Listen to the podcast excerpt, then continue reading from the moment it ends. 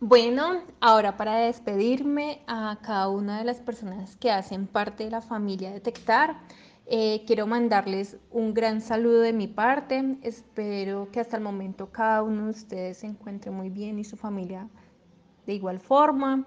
Si en algún momento llegan a presentar algún tipo de situación en la cual se sientan amenazados, bien sea porque tienen algún tipo de síntoma eh, o algún tipo de malestar que los empieza a angustiar, eh, quiero hacerles una gran invitación y es que el preocuparse, el estresarse o el angustiarse no es la, no es la emoción ideal, pero no se preocupen en la angustia, no se preocupen si se preocupan, no se preocupen, valga la redundancia, no se preocupen si eh, se sienten amenazados referente a su vida y la de sus seres queridos, sino que realicen las, como las medidas científicas para poder estar seguros y claros que así es.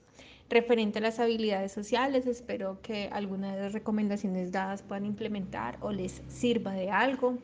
Si quieren eh, conocer otro tipo de estrategias que he venido utilizando o exponiendo eh, por medio de mis redes y con personas expertas, hemos hecho algunos conversatorios.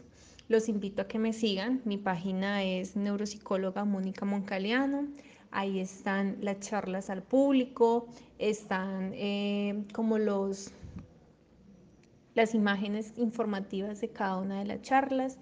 Presta a cualquier tipo de dudas o inquietudes.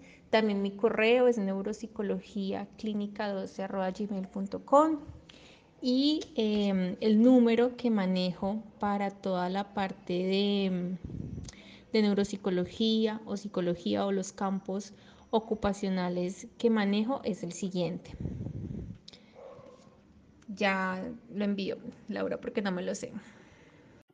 Eh, bueno, profe, eh, gracias por regalarnos este espacio de aprendizaje.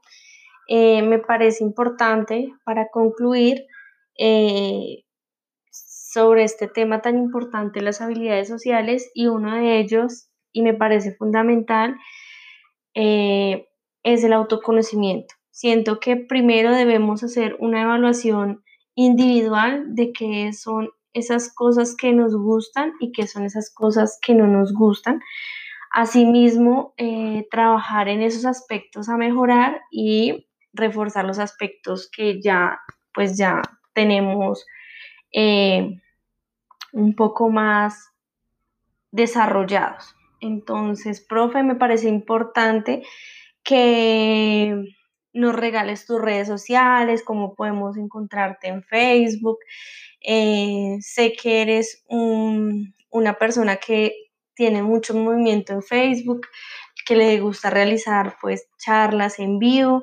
Entonces me parece pertinente que mis colaboradores de Detectar eh, te sigan en las redes sociales, si tienen alguna dificultad o necesitan como fortalecer algunas habilidades que, que sienten que no, no, no, son su fuerte y que en real, realmente siente que eso le falta a sus, a sus relaciones sociales e interpersonales, entonces me parece pertinente que nos regales tus cuentas, tu, tu cuenta de Facebook, tu, tu correo o donde podemos comunicarte.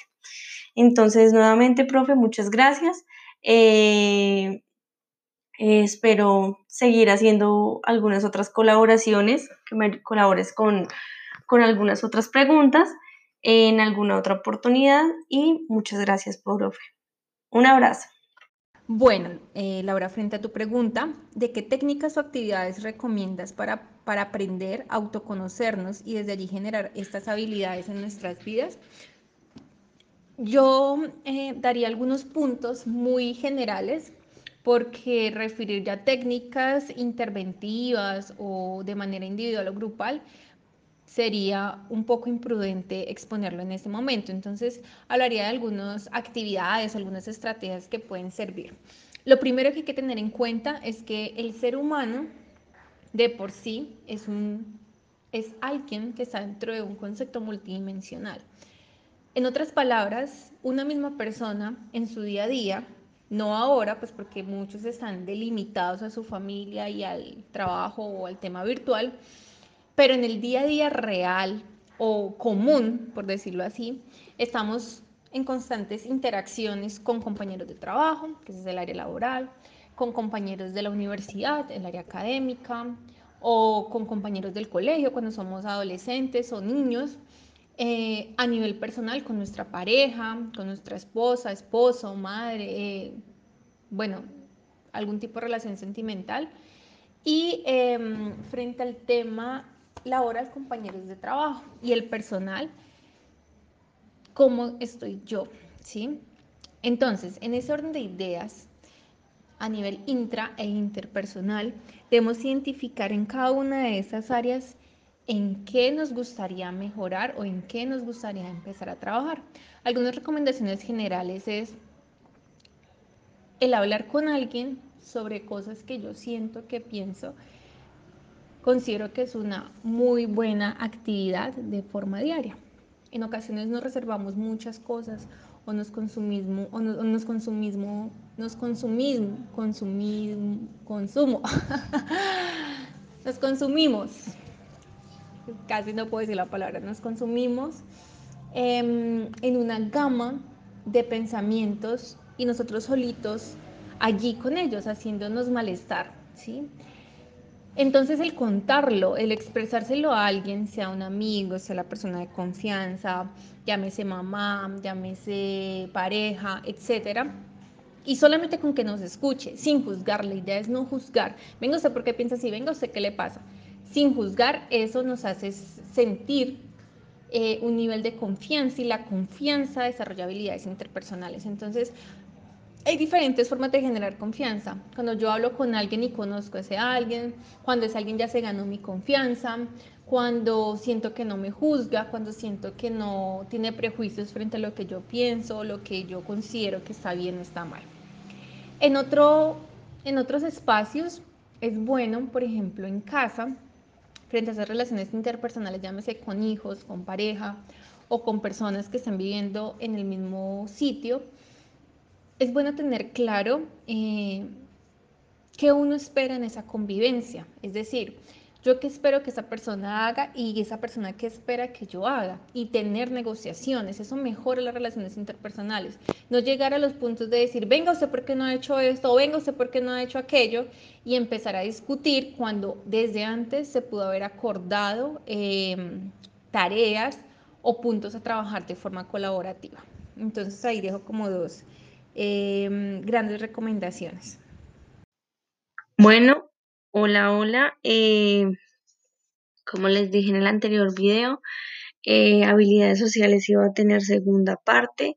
En esta ocasión, eh, nuestra invitada Mónica Moncaliano nos va a dar unas, unas pequeñas pautas, unas pequeñas actividades que podemos realizar en este tiempo de confinamiento, teniendo en cuenta que pues tenemos un poco más de tiempo para hacer un poco de introspección de qué son esas cosas que podemos mejorar y que podemos fortalecer.